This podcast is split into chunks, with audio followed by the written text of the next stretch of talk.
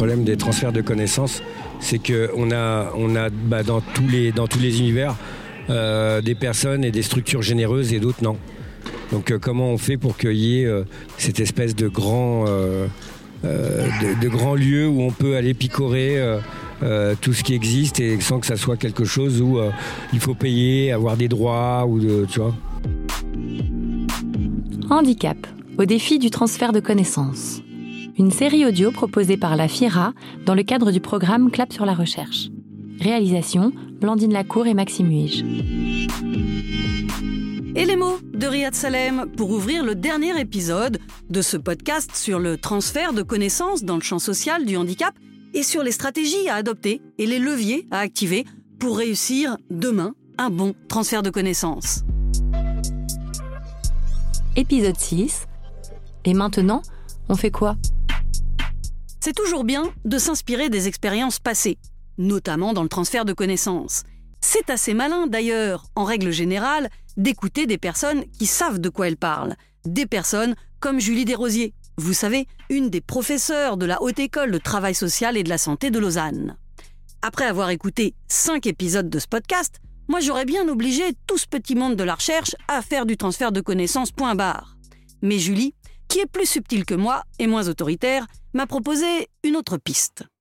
Je pense qu'il faut contaminer, il ne faut pas euh, perdre espoir, puis il faut continuer à contaminer euh, les autres euh, en montrant comment ça peut être intéressant et riche donner envie plutôt que d'imposer. Je pense pas que imposer fonctionnerait jamais, mais infiltrer les organismes qui ont du pouvoir. Julie a sûrement raison. C'est comme ça que le transfert de connaissances va faire son petit bout de chemin. Doucement, mais sûrement, parce que ça marche et qu'on peut montrer des exemples, des exemples très convaincants. Mais il y a aussi autre chose sur laquelle Julie a insisté quand il s'est agi de donner des pistes pour aller vers plus de transfert de connaissances c'est l'enseignement.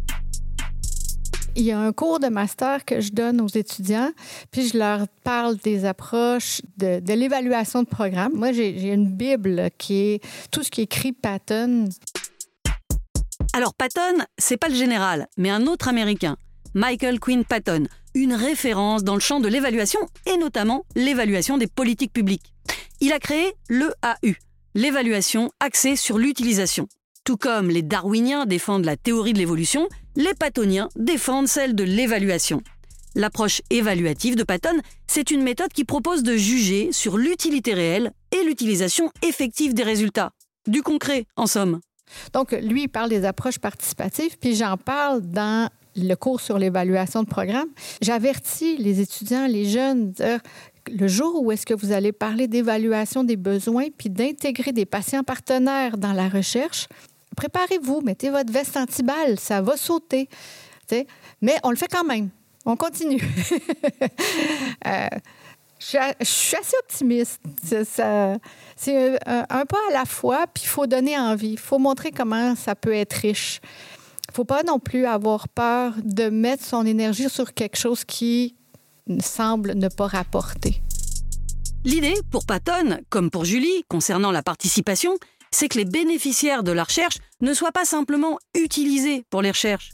Non, il faut former les utilisateurs pour qu'ils puissent être outillés et pourquoi pas même produire des connaissances de façon autonome. Et c'est pour ça que Julie dit ça va sauter, parce que tout le monde n'est pas prêt. C'est fou comme il y en a énormément encore de chercheurs qui, quand on leur parle de transfert des connaissances, pour eux, c'est je suis un chercheur, donc je suis intelligent, je produis des choses merveilleuses. Et les utilisateurs, autant les patients que les cliniciens, devraient être tout contents que je leur offre ça. Et sans jamais se poser la question, mais de quoi ils ont besoin au juste? Qu'est-ce qu'ils savent pas qu'ils auraient besoin de savoir? Où est-ce qu'il y a un manque? Et je pense que c'est la responsabilité du chercheur d'être au service de ces questions-là, de ces manques-là, et de dire, ben, je vais mettre en place des opportunités d'écoute. L'écoute, on en a parlé en filigrane dans ce podcast. Qu'on parle transfert de connaissances ou d'autres sujets, savoir écouter, donner de la valeur à l'autre, ne pas mépriser certains savoirs, c'est toute l'idée, me semble-t-il, de vivre en société. Et le transfert de connaissances n'est pas quelque chose qu'on réalise hors contexte, non, bien sûr. Il s'inscrit dans nos sociétés et dans nos pratiques et dépend donc de notre culture et de notre éducation. Et de la culture dans laquelle baignent les chercheurs du coup. Une culture que connaît bien Nicolas Kuhn, enseignant et chercheur à la Haute École de la Santé de Suisse occidentale.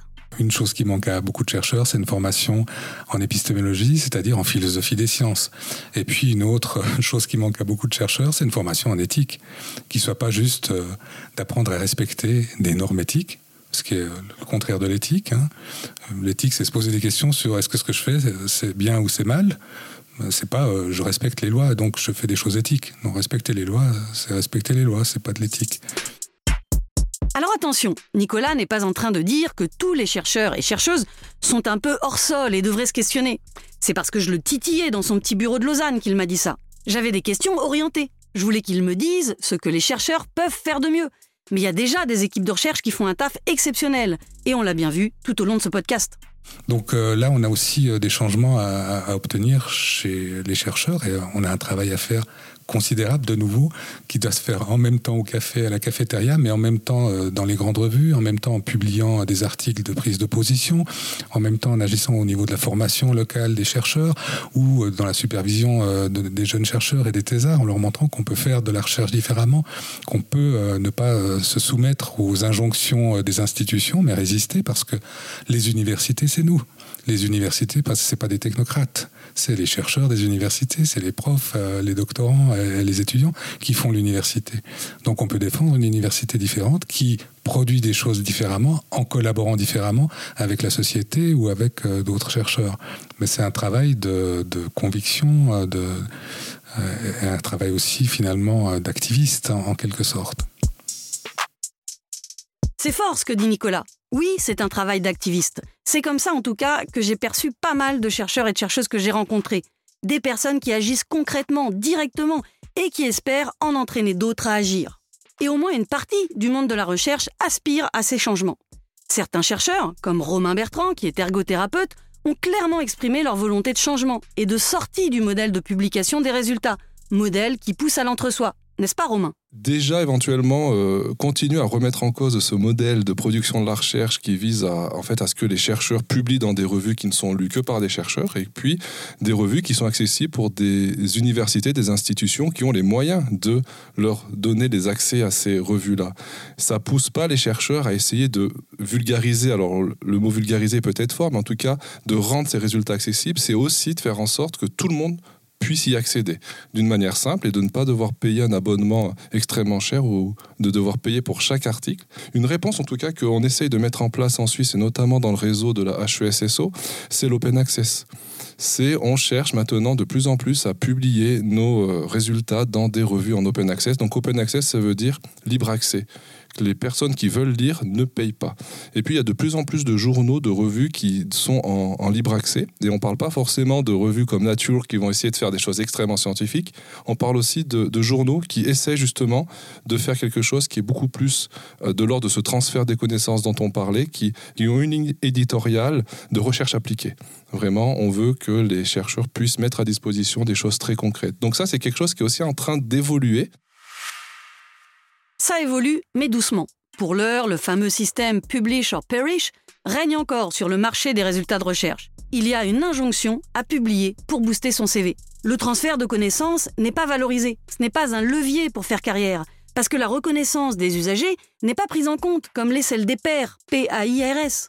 Et pourtant, les chercheuses comme Jennifer Fournier, qui est maîtresse de conférences à l'université Lyon 2, aimeraient bien que d'autres solutions existent pour ne pas avoir à choisir entre sa carrière ou son éthique en tant que chercheuse, pour faire avancer ma carrière de chercheuse, par exemple, il faut que je publie dans des revues à comité de lecture, alors que ça va être plus facile de, de pour moi en tout cas, dans les recherches que je fais, de publier dans des revues professionnelles, de publier dans des chapitres d'ouvrages, etc.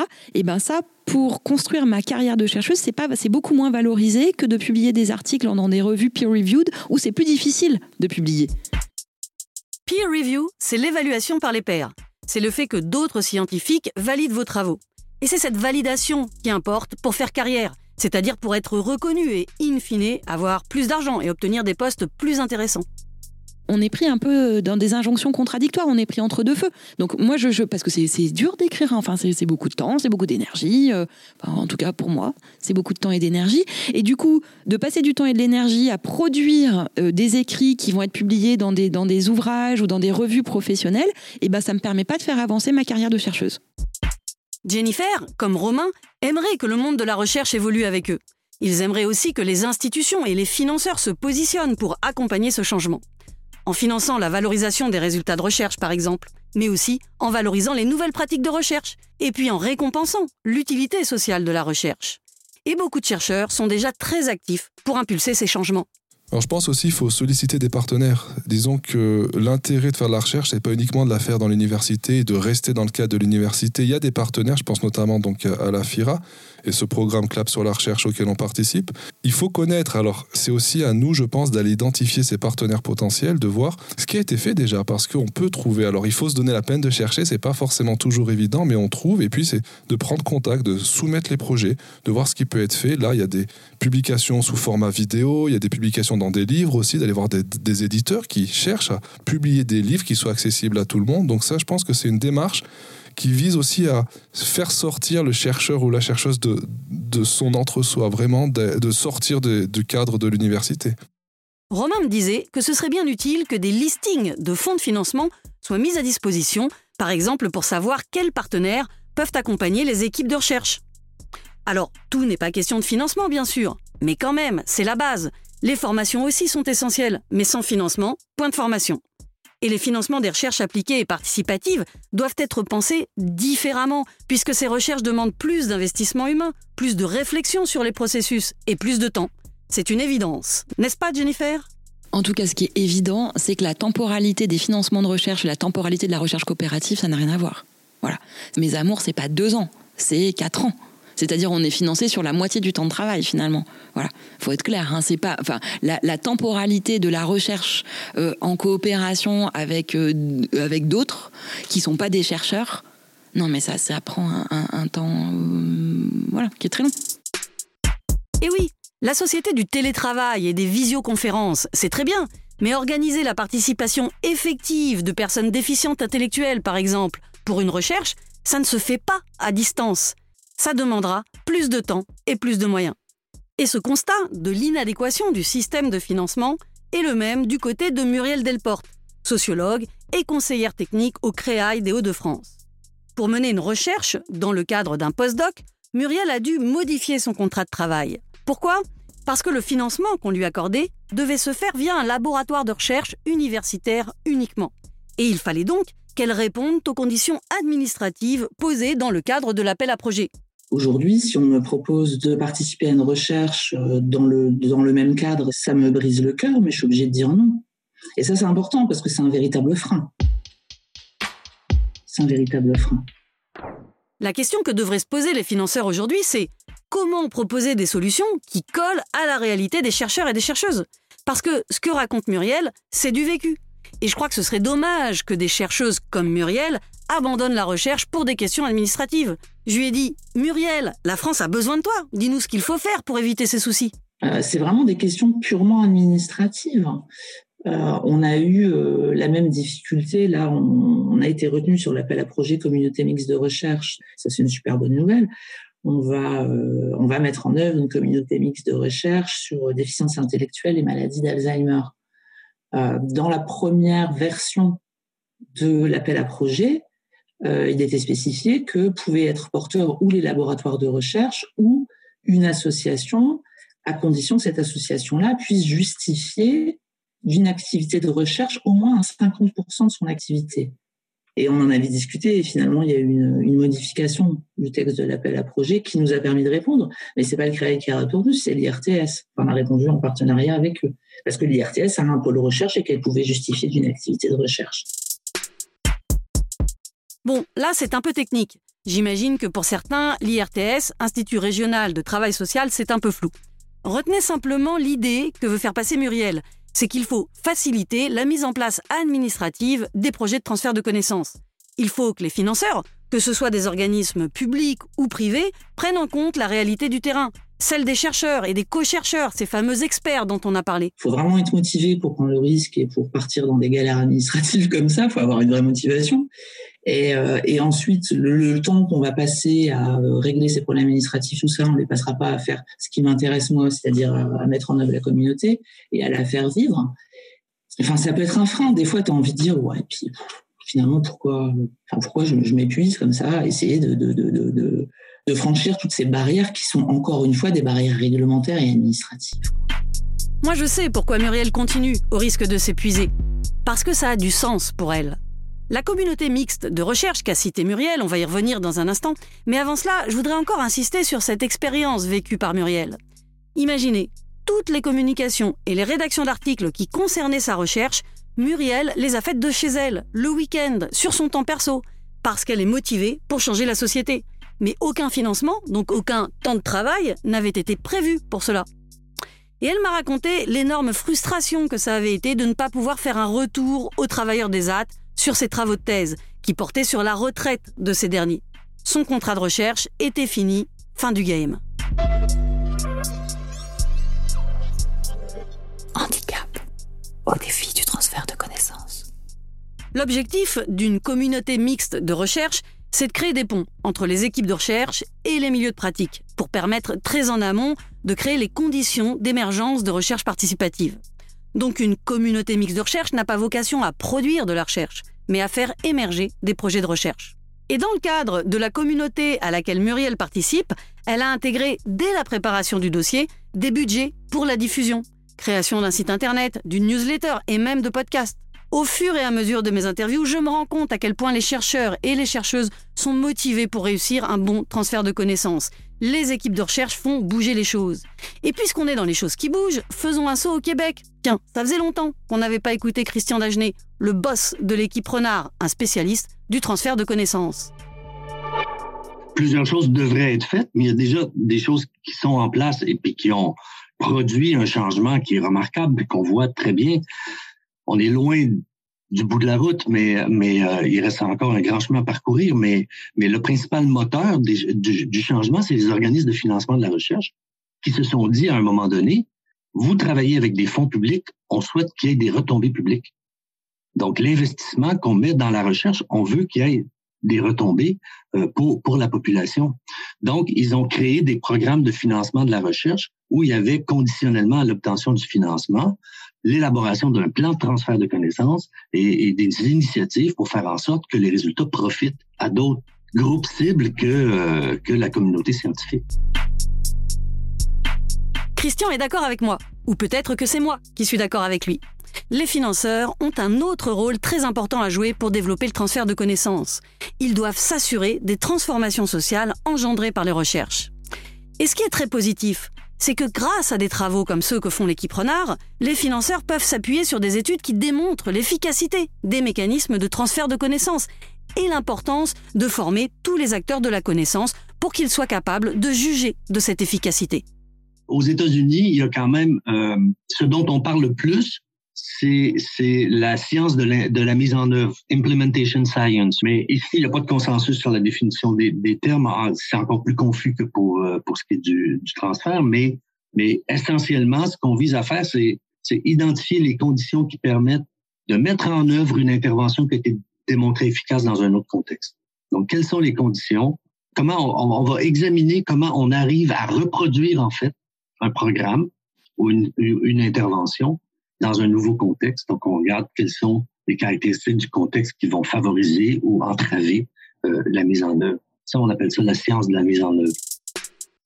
Christian m'a aussi raconté qu'au Québec, il y a des fonds de recherche qui mettent en place ce qu'ils appellent des actions concertées. L'organisme de financement de la recherche, mandaté par le ministère public, attribue des subventions, mais cet organisme se voit aussi confier la charge de vérifier les retombées publiques. Puisqu'on est au Québec, continuons le voyage avec Émilie Robert du CRISPECH, le centre de recherche pour l'inclusion des personnes en situation de handicap. De son expérience, Émilie tire qu'il faut effectivement des incitations supplémentaires au financement. Il faut des incitatifs qui soient financiers, d'une part, des incitatifs qui soient aussi symboliques, des incitatifs qui soient sociétaux, c'est-à-dire aussi la, capacité de se rendre compte qu'on a un pouvoir d'action. Puis tous les chercheurs ne sont pas prêts non plus à être impliqués avec des milieux partenaires. Ça prend aussi pas seulement une expertise, des compétences, mais un savoir-faire, un savoir-être et une, volonté de, changer le monde, ou en tout cas de, vouloir contribuer à faire changer les choses. Tout le monde n'a pas cette volonté, et il va falloir comprendre la logique, comprendre comment fonctionnent les chercheurs, mais aussi les milieux de pratique. Ça me rappelle en tout cas ma discussion avec Elodie Gabriel, qui est psychologue clinicienne. Elle me racontait que certains professionnels ne se lanceront jamais dans le transfert de connaissances simplement parce qu'ils évitent les situations qui pourraient les mettre en difficulté ou leur demanderaient trop de travail. Mais par contre, parmi les professionnels qui questionnent leurs pratiques, beaucoup sont prêts à s'emparer d'un sujet de recherche pourvu que la problématique leur parle. Et ça vaut le coup de sauter le pas, comme me l'a raconté Elodie Gabriel, après avoir participé à une recherche sur les interactions entre enfants avec et sans handicap dans les lieux d'inclusion. Tant que je n'avais pas lu la conclusion du rapport final, je n'avais pas du tout en tête ce qu'on avait découvert. Quand j'ai lu ça, j'ai eu un sentiment, euh, je sais pas comment dire, euh, sur le coup, j'ai dit, j'avais l'impression qu'il me poussait des ailes. De me dire, j'ai participé à ça. Euh, je me suis sentie faire partie d'une équipe.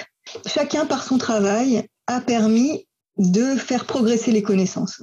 Et, dans le meilleur des cas, faire évoluer favorablement les pratiques ce qu'il en ressort, c'est quand même, euh, bah, pour moi, c'est quand même beaucoup de, beaucoup de positif et, et beaucoup d'enthousiasme. C'est très marquant ce que dit Elodie.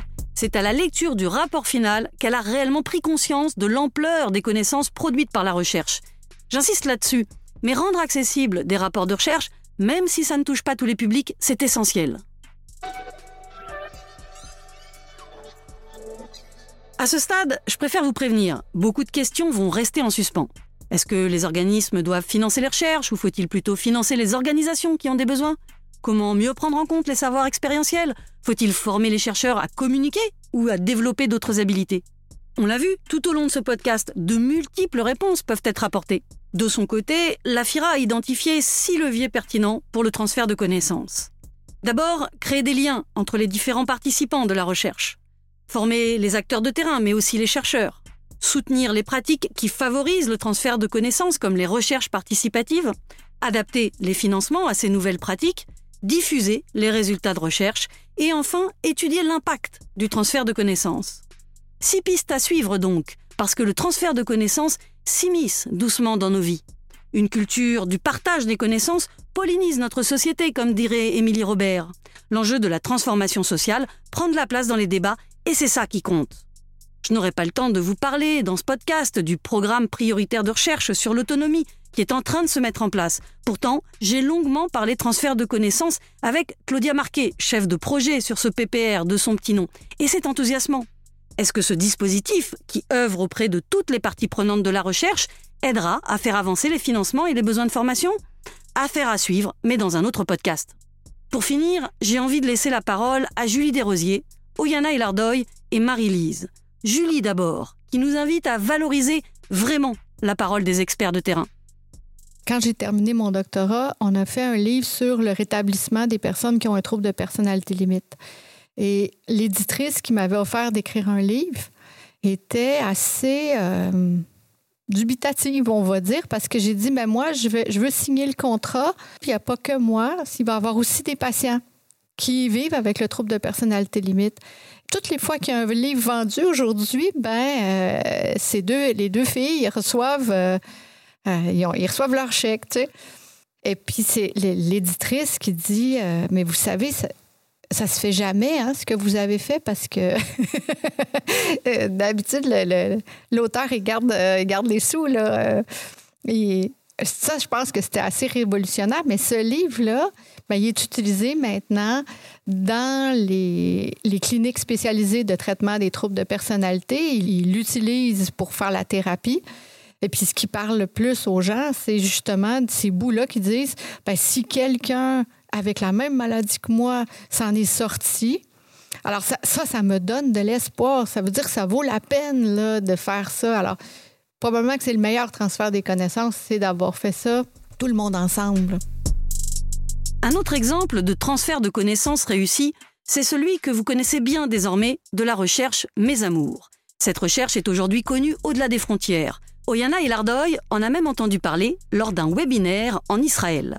Oyana constitue avec Marie un binôme d'animation de l'exposition créée à l'issue de la recherche Mes Amours. Et plutôt que de m'étendre sur le manque de financement et de formation des binômes, arrêtons-nous sur un des nombreux aspects très positifs de cette recherche. Aujourd'hui, euh, Marie, c'est vraiment ma collègue. C'est-à-dire que euh, euh, aujourd'hui, on est à un point d'égalité. Ça a beaucoup changé des choses dans notre relation. Alors que ce que je me permettais pas avant comme professionnel, c'était par exemple de lui raconter ma vie privée. aujourd'hui, c'est quelque chose qu'on fait beaucoup plus naturellement. Et puis aussi euh, parce qu'on partage des choses, notamment euh, bah, de, cette, de la vie affective. En Marie, je pense qu'elle sait où j'en suis dans ma vie affective, comme je sais où elle en est dans sa vie affective. On a une relation de collègue aujourd'hui, vraiment euh, équitable, parce qu'on fait de la route, du trajet. Bon, c'est toujours moi qui conduis, mais, mais parce qu'on partage voilà, énormément de choses et des choses très. très... On écoute de la musique, on chante dans la voiture. Et puis, euh, on rigole bien. Et puis des grosses émotions aussi. Des fois, on a besoin de se raconter un peu, euh, bah, de, parler dans la voiture parce qu'il y a eu une exposition de Mes Amours qui a été particulièrement chargée en émotions et que ça nous renvoie des choses à toutes les deux. Le transfert de connaissances, ça marche et ça produit des effets bien au-delà de la recherche. Alors peut-être que vous aussi, tout comme Marie-Lise, vous aurez envie de vous lancer dans le transfert de connaissances. Parce que Marie, même si parfois je la perdais avec des questions un peu trop compliquées, quand je lui ai demandé simplement si ça lui plaisait de partager des connaissances issues de la recherche, sa réponse a été claire. J'ai envie de continuer. J'ai envie d'être euh, formatrice être brûlé un peu plus. Pour être euh, confiance, être bien dans la peau. De parler des amours ensemble, en groupe. Pour comprendre, être confiance, c'est trop cool. Je me sens mieux pour moi. Mais là, trop, il y a plus de feu. là, ça va. Le trac, euh, rougir, l'émotion, oui. Moi, je continue. Suis fier de moi. C'est pieds ça pour moi. C'est tout pour aujourd'hui, mais je ne doute pas qu'on continuera de parler ensemble du transfert de connaissances. Pour finir, et parce que j'ai déjà bien remercié la plupart des intervenants et intervenantes, je souhaite remercier aussi tout particulièrement Nicolas Aiglin, Claudia Marquet, Vincent Ducommun et Jean-Paul Champeau. Vous ne les avez pas entendus dans ce podcast, mais ils m'ont aussi donné de leur temps et enrichi de leurs expériences.